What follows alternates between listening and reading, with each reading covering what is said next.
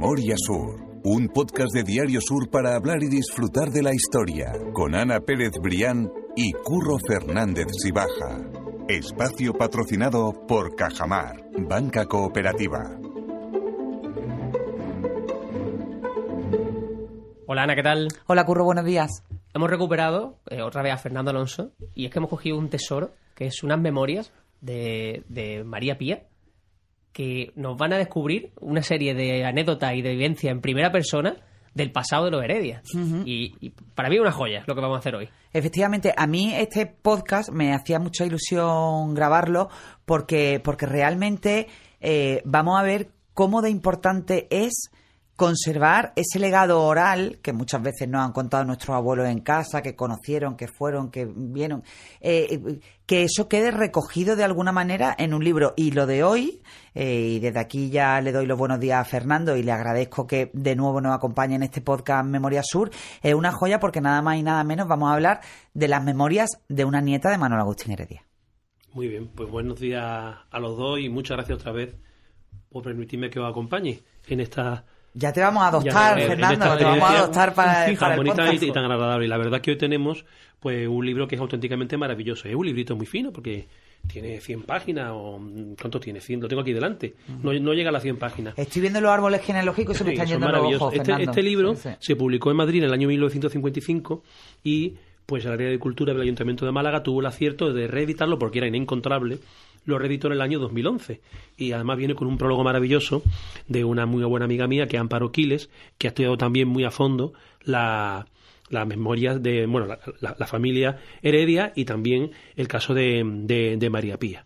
¿no? Y el libro es muy singular porque nos cuenta una nieta de, de Manuel Agustín Heredia, pues nos cuenta todo lo que era la familia Heredia. Y ya quisiéramos que la familia de los Larios, o, o, o Felisaen, o, o o cualquiera de estas grandes familias malagueñas hubieran contado con una persona así que se hubiera dedicado a escribir esa memoria familiar, que si no lo hubiera escrito María Pía, se hubiera perdido. Pero ella ni siquiera fue consciente de que aquello se iba a terminar publicando, porque ella, un poco animada por la familia, después de todas las anécdotas que contaba y todas las cosas que contaba de la gran saga familiar, le decían, esto lo tienes que escribir. Y entonces ella anotaba, anotaba ideas, pero, pero aquello era para, para un consumo puramente intrafamiliar. Y dejadme decir, perdón, que, que no sé si lo hemos dicho, que estamos hablando de María Pía Heredia y Grun y que es... Bueno, claro. Claro, exactamente, que es nieta de Manuel Agustín Heredia e hija de Tomás Heredia y de Julia Grun. O sea, para que la situemos, que creo que no hemos llegado a hacerlo, para que la gente Es sepa no exactamente de quién estamos hablando. sí, exactamente. eh, sí, sí. Efectivamente, Tomás Heredia y Julia Grun.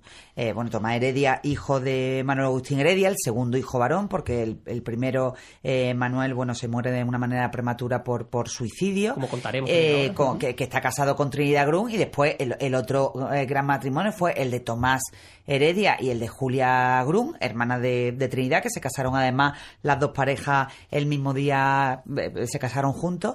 Y entonces María Pía es hija de Tomás y de Julia. Eso es, y por situarlo, María Pía fallece en 1958, o sea que estamos hablando ayer. De antes de ayer, Estamos diciendo justo. que Sí. históricamente es ayer. Y ahora ya, con- yo creo que con, y entonces ese, tiene la con esa memoria base ya podemos claro tirar. y entonces tiene la memoria muy fresca porque tiene la memoria de los abuelos y de y de los Y padres además, ¿verdad, y además sobrina de Trinidad Cruz. Era, Sí, sí. era sobrina de Trinidad Cruz, ni más ni menos. Claro, y entonces se murió en el Colegio de la Asunción en 1958. No era monja, que yo sepa, no era monja, pero la, la acogieron las monjas porque, claro, hay que pensar que María, Ma- María Pía Heredia estaba muy ligada al Colegio de la Asunción porque resulta que su tía fue la que tuvo la idea de fundar el Colegio de la Asunción en Málaga y su tío y su padre, Tomás Heredia, fue el que puso el dinero. su para- tía Amalia Heredia O sea, Livermore que claro. es una de nuestras imprescindibles En el podcast, en este total. en este podcast Y ya, ya hemos contado, pues en, en otra ocasión, Ana, tú has contado muy bien cómo las familias mm, de la alta burguesía malagueña tenían que irse a estudiar al extranjero y para evitar que las niñas se fueran a estudiar al extranjero, pues en vez de llevarse las niñas, se extrajeron las monjas. Extrajeron las monjas y estuvieron en, un- en un principio en la calle Nosquera, en el edificio donde está hoy la Invisible. Allí estuvo el Colegio de la Asunción cuando se fundó en 1865 con 14 niñas. Fíjate. Y fue gracias a la iniciativa de, de Amalia Heredia. Donde ellas fueron las hijas de Amalia Heredia. de Amalia fueron las que Heredia, fueron, colegio, fueron- eso es. efectivamente. Y luego su, su, su padre, el padre de María Pía, Tomás Heredia, era el que puso el dinero y el capital económico. De hecho, el colegio de Barcenillas, porque la monja de Asunción se traslada luego a Barcenilla, al Camino Nuevo, ese colegio que quemaron en el año 31 con la quema de convento, pues ese colegio lo construyó su padre, Tomás Heredia. Por eso las monjas de la Asunción, pues tenían un especial cariño a la familia Heredia, porque era la familia que había eh, patrocinado y que había acogido los grandes mecenas. los grandes mecenas del colegio. Totalmente. Entonces ella se murió en el, en el- en el- digamos, en el- en el convento del colegio de la Asunción. hay una parte de, que sirve como arranque a esas memorias que a mí me parece muy, muy bonita, muy gráfica, y dice así. Ahora que soy tan vieja, que estoy hecha una ruina y que por falta de vista no me puedo entretener en otras cosas, me pongo a escribir esto. Y ahí es donde empieza ya ese desarrollo de esos recuerdos que María Pía, como decimos, nieta de Manuel Agustín Heredia, eh, cuenta de lo que ha escuchado, ha vivido y ha, visto en su casa. Y ahí vemos, por ejemplo, a un Manuel Agustín Heredia que es más cercano de, de esa imagen que tenemos de él eh, precisamente en su, en su avenida, ¿no? Subido en esa, en esa silla y de una manera más, más cercana como un abuelo, en definitiva. Eso es. Hay que tener en cuenta que María Pía escribe esto con 87 años. Todos hemos tenido, bueno, y, tenemos nuestra típica abuela que sabe toda la historia de la familia, pues ella lo escribe con 87 años, que, que era una edad ya pues avanzada para escribir estas cosas. Y lo más llamativo es que nos cuenta cómo son los personajes que leemos en los libros de historia, que en realidad son personajes de carne y hueso, y nos cuentan cómo, cómo se comportaban, cobran vida, cobran mm, eh, plasticidad estos personajes. Claro, es que hablamos del Manuel Agustín Heredia, perdona, empresario, capitalista y tal, Claro. pero el abuelo. Claro, es que claro, claro. es un testimonio súper potente. Mm. Hay historias maravillosas. Por ejemplo, cuando cuenta cómo Manuel Agustín Heredia cogía un caballo y se iba, estamos hablando de mediados del siglo, no, el primer tercio del siglo XIX. Cogía un caballo y se iba a Vélez Málaga a firmar algún tipo de acuerdo o algún tipo de negocio y cogía un caballo y no sé qué se tardará en ir a caballo a Vélez Málaga, tres horas, dos horas, pues eh, eh, eran así, ¿no? O cuando se iba a Marbella con sus minas de grafito y durante la época de la guerra de la independencia le paraba una pues no sé, un- un- unos, unos guerrilleros y tenía que eh, estar varios días preso. O sea, una, una serie de aventuras que cuenta en este libro María Pía y que le pasaron verdaderamente a Manuel Agustín Heredia. ¿no?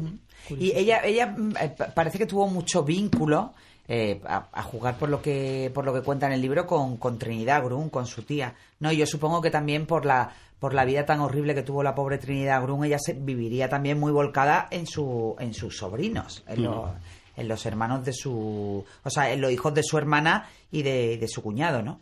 Efectivamente, ella, tenía mucho vínculo con, con Trinidad Grun, que era, que era su tía, a la que admiraba también, porque todos sabemos que Trinidad Grun tuvo una vida muy difícil.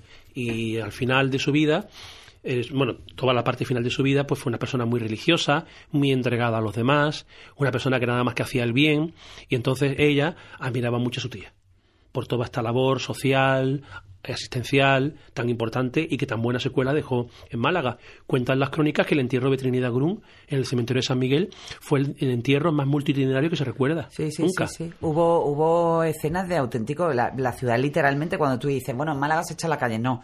En aquella época Málaga se echó literalmente a la calle, incluso a Trinidad Grun le ofrecieron enterrarse, eso lo hemos contado alguna vez en el podcast, en la Catedral de Málaga, en reconocimiento a esa labor ingente que, que llevó de, de- de, eh, esa labor, iba a decir asistencial, pero es que yo creo que, Trinidad Grun fue revolucionaria en lo social en el sentido de que más que asistencialista fue eh, eh, promocionó, promocionó a las mujeres para que las mujeres aprendieran un oficio y fueran capaces de sacar ellas solas a sus hijos adelante. Es decir, tenía una visión absolutamente revolucionaria y moderna de lo que era el asistencialismo bien entendido, ¿no? Y bueno, y después, por supuesto, después toda esa faceta de empresaria en los en Carratraca, con los, con los baños y con la cueva de, de Ardales. Pero, pero realmente a mí no me extraña la admiración que tuvo María Pía con, con Trinidad Grun, porque a mí la, la vida de, la- de Trinidad Grun se puede dividir en dos partes bien diferenciadas, ¿no? Esa parte luminosa cuando llega, se casa con el, con el primogénito de Manuel Agustín Heredia, el gran hombre de negocio y todo parece sonreírle desde su palacio de la Alameda y como, bueno, pues ya embarazada de su tercer hijo, la primera desgracia viene cuando el marido se suicida, la segunda desgracia viene cuando a los pocos meses se muere su hijo pequeño en una operación y el tercer golpe de gracia y ya el remate para la pobre Trinidad Grum, que ya lo hemos contado y estoy yendo muy rápido por la historia, es cuando ella para recuperarse, eh, dicen que para ir a la feria de Sevilla o para cerrar quizá el testamento de su madre, que era sevillana, eh, bueno, pues embarca en el vapor Miña, eh, Miño con, con dos de sus hijas, con parte del servicio y además con una, con una cuñada, con una hija de, de Manuel Agustín Heredia y Isabel Liber Mursala. Y bueno, en el estrecho de Gibraltar el vapor Miño es embestido y bueno, hay 65 muertos, entre ellos las dos hijas pequeñas que le quedan a Trinidad Grum y la, y la cuñada, ¿no? Entonces, bueno, pues a partir de ese momento ella ya nunca va a renunciar jamás al, al luto y, y, y empieza a vivir volcada en esa, en esa labor absolutamente. Es que fue una auténtica, altruista, una sí, auténtica sí. tragedia lo que, lo que Fue estamos una tragedia contando. griega, Hay que pensar, una mujer que se casa con, con, el, con el hijo primogénito del, del- del hombre más rico de España. todo la vida resuelta. La vida resuelta. potente, por así Eh. Sí, sí, sí. Tengo ya aquí apuntado el, el viaje de novios en, en 1848. El viaje de, de- de novios estuvieron en Alemania, en Italia, en Francia, ¿no? O sea, se recorrieron toda Europa y resulta que esta que Trinidad Grum en cuatro años pierde a su, a su marido porque se suicida. Cuenta María Pía, claro, estas son cosas que nada más que lo podía saber la familia. Que este mm, el, el- el- hijo de, ma- de mayor de Manuel Agustín Heredia dice que era directamente un desequilibrado. Lo- con esa palabra tan dura mm, habla de habla de habla de su tío y resulta que, que se suicida en una cacería en En Motril. en- en Motril y, y luego un niño chico que se muere de una enfermedad en la laringe y en cuatro años pierde a sus tres niños y a su marido y además lo del Hay, hay una anécdota que cuenta María Pía que a mí me encanta, que dice que cuando, cuando van a anunciarle, a avisar a Trinidad Grum eh, de, de noche que eh, eh, cuenta eso, Fernando. A mí eso me parece eh, fascinante. mm, esa- Cuando le van a contar eso, sí. que su marido había muerto, claro, entonces un suicidio era un tema tabú. Entonces pensarían que era un accidente de caza o algo así. Cuando un criado o alguien, no fue su hermana, su hermana fue a dar la noticia, le, preguntó a la hermana, ¿qué me vas a decir? No me lo digas, que Manuel se ha muerto, lo acabo de soñar. Tuvo esos sueños premonitorios de los que muchas veces se habla. Y eso, y eso lo cuenta María Pía. ¿No? Y eso solo lo puede saber, como tú dices, alguien, de la familia. alguien de la familia. Y luego la forma tan trágica en la que perdió a sus dos niñas. El barco tardó tres minutos en hundirse. En- allí en el estrecho de Gibraltar. Eh, la- e- ella, se, ella se ahogó. Bueno, no se ahogó porque su, un abrigo que llevaba se enganchó a un banco de madera y entonces gracias a eso no se ahogó. Pero claro, se abrazó a las niñas y las niñas se las llevó a la corriente y la mayoría de los muertos fue por el remolino que formó el barco al hundirse y ella estuvo durante dos horas en mitad de la noche eh, eh, con, el, con el abrigo enganchado al banco gritando, pidiendo ayuda. O sea que aquello fue una experiencia tan trágica de las que te marcan toda la vida. De hecho cuenta que cuando se murió Trinidad Grum ella quería que le pusieran de mortaja De este mortaja abrigo ese vestido y ese pero no abrigo, se lo podían poner porque ya ella había engordado y no le, no le cabía el abrigo. Entonces se lo echaron simplemente encima de la tumba. O sea, ella, ella se enterró con este abrigo. Sí, la mortaja, el, el- el- Sí. el- lo que llevaba puesto el día de aquel naufragio, sí, absolutamente. Y bueno, y después luego se cuentan muchísimas cosas de Trinidad Grum, que se tiró meses eh, por Gibraltar buscando ella misma con, con, con caballos, con coche alquilado, con de, de cualquier manera, los restos de su hija a ver si llegaban a la, Ah, a la costa. hasta que ya le dijeron que bueno, que por favor que se volviera a Málaga, que aquello no tenía ningún sentido. Claro. Impresionante. De ahí la- Eh, por, por hacer un, un- un paréntesis, eh, y vamos a seguir retomando la historia ahora, eh, tú nos estabas diciendo que ese libro se puede consultar o, se- o está disponible en el archivo municipal, ¿verdad? Lo Claro. digo simplemente por como tenemos muchos aficionados No. también a la historia en el, en el podcast, que sepa también que, que es algo que pueden que se puede solicitar en el archivo. Y, y se vende allí porque, porque lo edita la- el área de cultura del ayuntamiento. Y era un libro inencontrable. Corría por, por fotocopias, porque no había otra forma de conseguirlo. Y ahora ya, pues, afortunadamente, además es muy barato, vale 8 o 10 euros. Que- y, se puede, y vienen al final todos los árboles genealógicos de toda la familia Heredia. Por eso decimos que es como el gota de las familias malagueñas, ¿no? Claro, claro. Hay también un, un detalle, volviendo a ese libro ya dentro del libro, cuando nos metemos en él, eh, en el que eh, María Pía habla de cómo se conocieron sus abuelos, que me parece una historia también interesante y que podemos rescatar, aunque ya pasamos por ella por encima en, el- en ese episodio sobre cómo se casaron eh, todas la- las hijas Livermore. Pero si nos quieres contar de nuevo esa historia, Sí, me sí, parece la- interesante también. La, historia, eh, bueno, es el año 1812, 13, a- acaba de, bueno, está terminando la guerra de la independencia y entonces mm, los Livermore vivían en un palacio en Calle Álamos, lo que ahora mismo es el, el, eh, la Calle Álamos número 38, en un edificio que ahora mismo está en obras porque lo están convirtiendo en, están rehabilitándolo para hacer apartamentos turísticos. Bueno, pues en este edificio eh, vivían los Livermore. Vivía Tomás Livermore y Paje con Petronila Salas y sus seis niñas. Y entonces allí, en una fiesta, que estaban, bueno, en una fiesta, todas las noches había tertulia de, de los mayores y Manuel Agustín Heredia se pegaba a ellos. Siendo un joven comerciante y emprendedor comerciante, pues se pegaba, se pegaba a ellos. Y sin embargo, las niñas, pues se dedicaban a bailar, a divertirse. Y entonces, la que iba a ser la mujer de Manuel Agustín Heredia, pues le invitó un día a bailar. Le invitó un día a bailar Isabel y le invitó un día a bailar y ahí empezó todo. Ahí empezó toda la historia. Y entonces al día siguiente, al día siguiente se atrevió yo a pedirle la mano. Eso, es lo- eso es lo que cuenta María Pía Heredia. Se atrevió a pedirle la mano al que iba a ser su suegro y su suegro le dijo que, que sí, que se podía casar con su hija, aunque conocía que, que su hija lo único que sabían era bailar, Tocar el coser piano y tocar el piano. Ya está, era lo único que sabía. Qué bueno, qué bueno. De ahí, de ese matrimonio nacieron 12 hijos y tú cuentas en ese artículo que, como siempre, dejamos vinculado en las notas del podcast, que solo 7 llegaron a llegaron a, adulto, efectivamente. adultos, o sí. sea que... La mortalidad que había infantil en aquella época era terrible. Claro. Estaba hablando de una familia de las mejores de Málaga, que sería una familia cualquiera. ¿no? Si, si de, de una familia que tiene acceso a médicos, a todos los avances, se mueren cinco, pues Totalmente.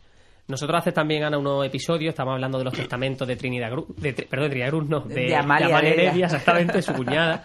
Eh, y, y decíamos cómo Amalia Heredia, en esos dos testamentos que se producen en 1896 y 1898 respectivamente, va viendo cómo el patrimonio de toda la familia Heredia va disminuyendo de manera acuciante y, y de manera imparable. Sí, de manera brutal. Entonces, es un buen- una buena manera también de ver cómo eh, años más tarde eh, un- su sobrina o de- igualmente la nieta de Manuel Agustín Heredia Confirma habla también y confirma exactamente este término, ¿no? Cómo los Heredia fueron perdiendo peso y bueno, que no me quiero adelantar más, que lo cuente Fernando, que creo que lo va a Sí, contar mucho mejor.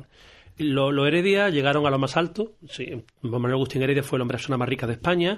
En 1825 ya era la persona más rica de Málaga y, y- y en los años, en la década de los años 30 y 40 pues podía ser la persona más rica de España. Y tan alto como fue la subida, pues tan rápida fue también la caída.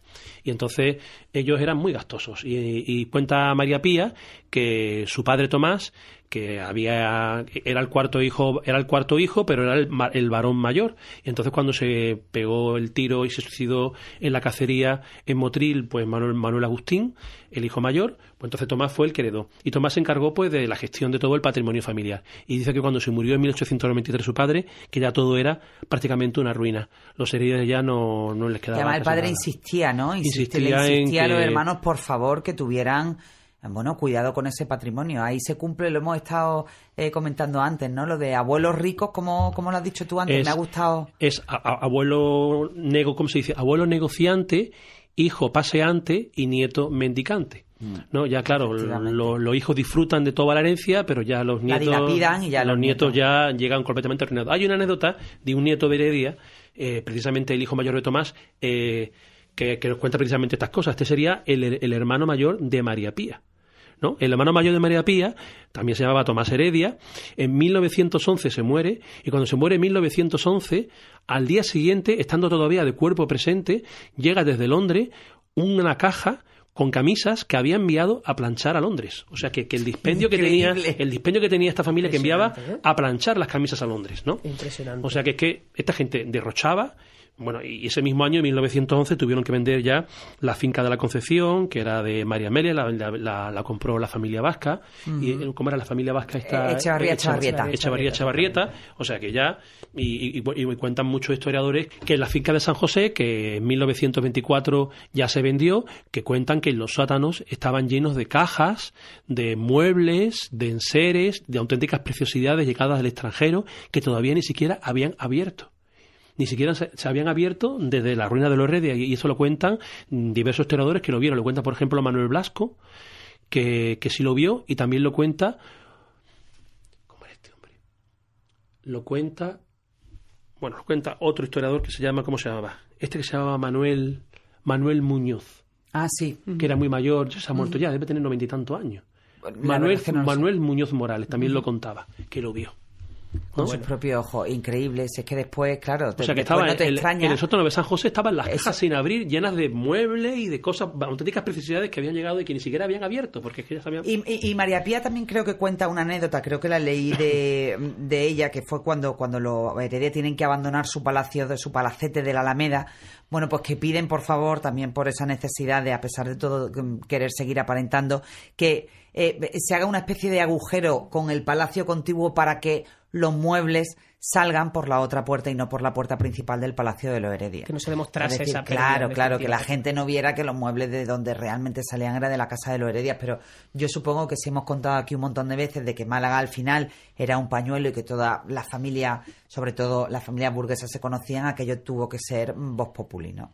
Porque además yo creo que, y volviendo a otra de las grandes familias de Málaga, con los Larios, yo creo que los Heredia y los Larios eh, tendrían muy buena relación y así, bueno, así también eh, cuando, cuando Martín y Manuel Agustín Heredia ponen en marcha Industria Malagueña S.A., que colaboran juntos y después hubo muchas más oportunidades para la colaboración, pero yo creo que habría una secreta rivalidad entre, entre ellos. Estoy absolutamente convencida.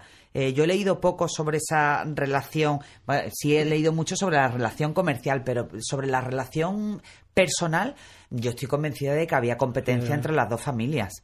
Pero yo, yo también he visto que al principio eran muy amigos, ¿eh? Los primeros, sí, los sí, primeros no sé. Los primeros Heredia, como venían del mismo, del, Del mismo pueblo, de la claro, misma de la misma comarca, zona, de la misma comarca de los Cameros, Cameros. sin embargo sí, Sí, pero yo creo que secretamente, tampoco creo que fuera eh, una intuición mía, ¿eh? A lo mejor me estoy... Sí, sí, me- una- me- una rivalidad definitiva Sí, como de- pero mm, de, ¿Qui- de- quién es el de mejor, manera secreta, mejor? claro, la familia. Lario y al, la al principio no, pero luego Sí, claro, por supuesto. luego ya al final sí, sí. Probablemente sí. De hecho, cuando, eso lo hemos contado aquí también en, al- en algún podcast, cuando se hace la escultura de Manuel, eh, de Manuel Domingo Lario, del segundo marqués, eh, la escultura no se pone mirando a la calle Lario, que es la gran obra de los Larios, la escultura se pone mirando a la Alameda.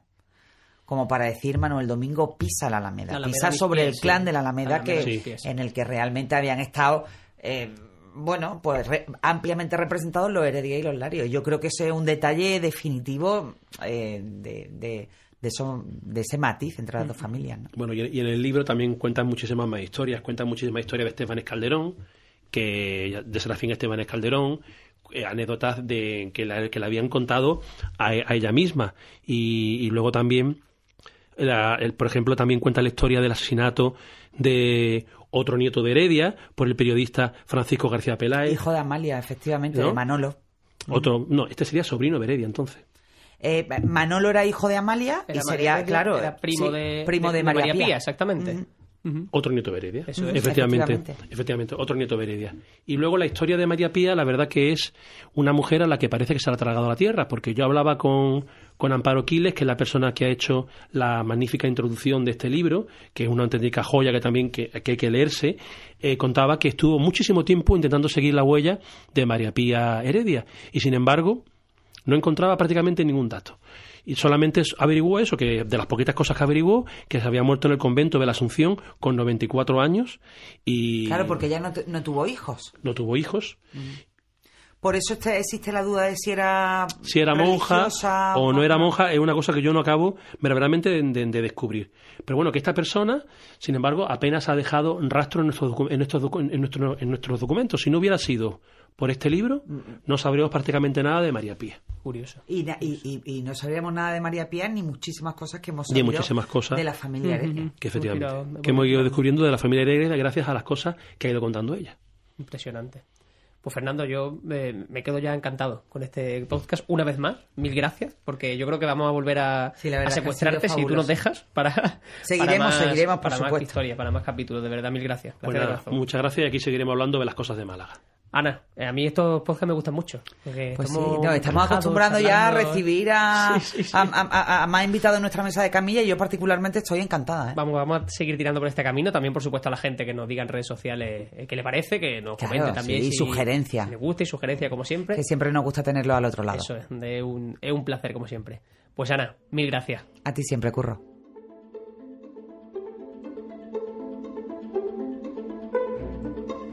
Memoria Sur es un podcast de Diario Sur. Escucha un nuevo episodio cada semana en iVoox, Spotify, Apple Podcast y consulta las referencias de este episodio en diariosur.es.